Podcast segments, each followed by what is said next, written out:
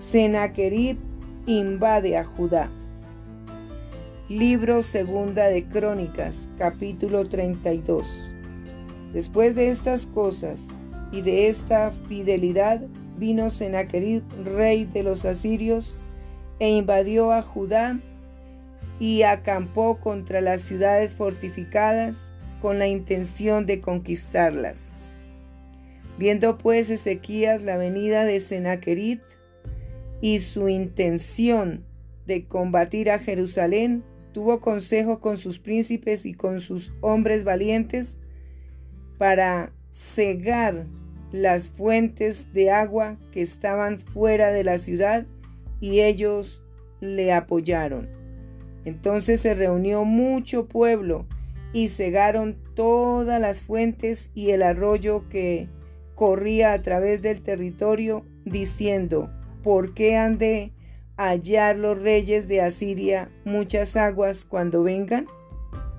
Después, con ánimo resuelto, edificó Ezequías todos los muros caídos e hizo altar, alzar las torres y otro muro por fuera fortificó, además a Milo en la ciudad de David y también hizo muchas espadas y escudos y puso capitanes de guerra sobre el pueblo, y los hizo reunir en la plaza de la puerta de la ciudad, y habló al corazón de ellos diciendo, Esforzaos y animaos, no temáis, ni tengáis miedo del rey de Asiria, ni de toda la multitud con que él viene, porque más hay con nosotros que con él.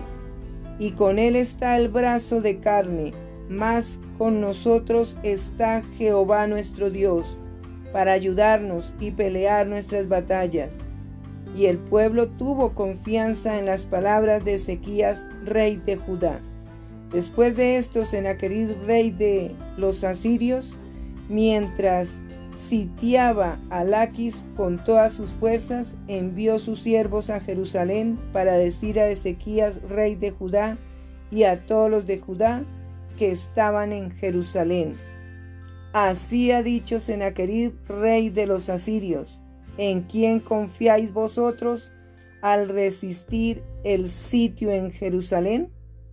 No os engaña Ezequías para entregaros a muerte, a hambre y a sed, al decir Jehová nuestro Dios nos librará de la mano del rey de Asiria? ¿No es Ezequías el mismo que ha quitado sus lugares altos y sus altares, y ha dicho a Judá y a Jerusalén, delante de este solo altar adoraréis y sobre él quemaréis incienso?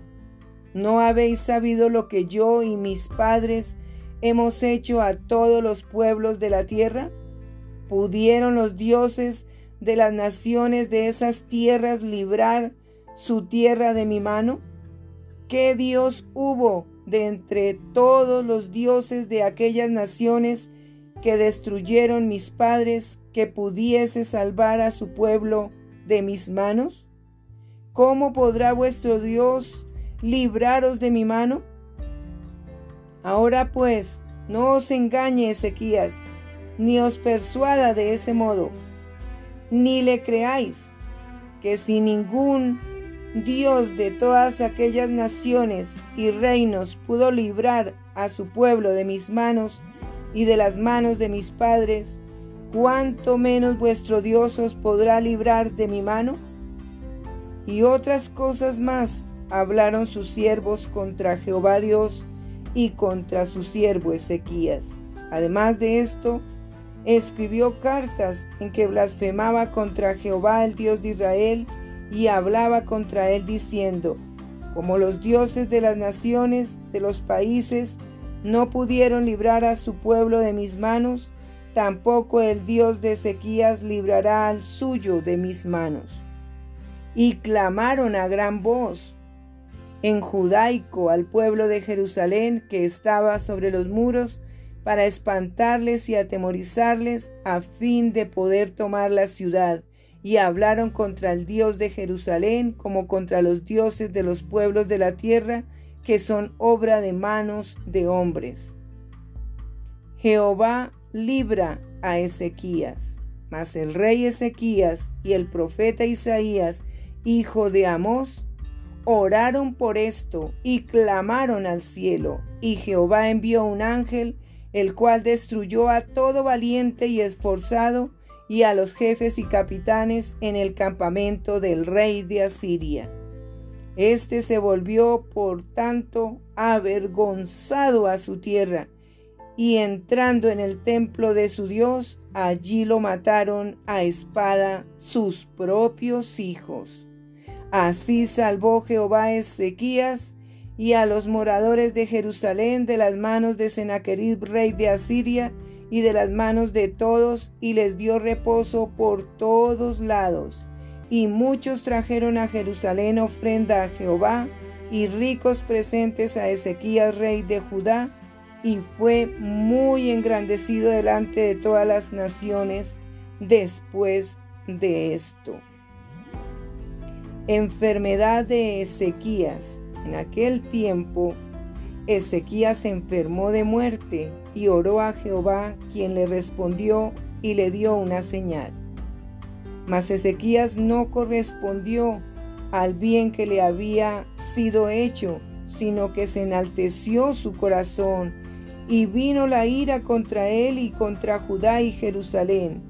Pero Ezequías, después de haberse enaltecido su corazón, se humilló él y los moradores de Jerusalén, y no vino sobre ellos la ira de Jehová en los días de Ezequías. Ezequías recibe a los enviados de Babilonia.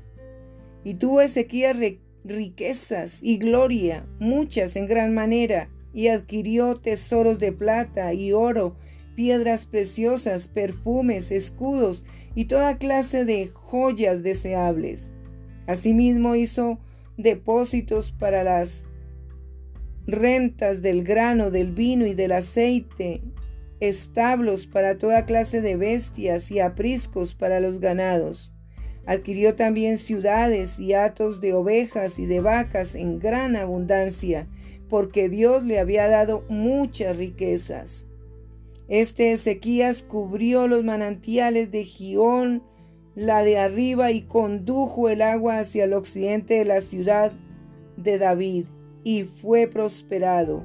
Ezequías en todo lo que hizo mas en lo referente a los mensajeros de los príncipes de Babilonia que enviaron a él para saber del prodigio que había acontecido en el país, Dios lo dejó para probarle, para hacer conocer todo lo que estaba en su corazón.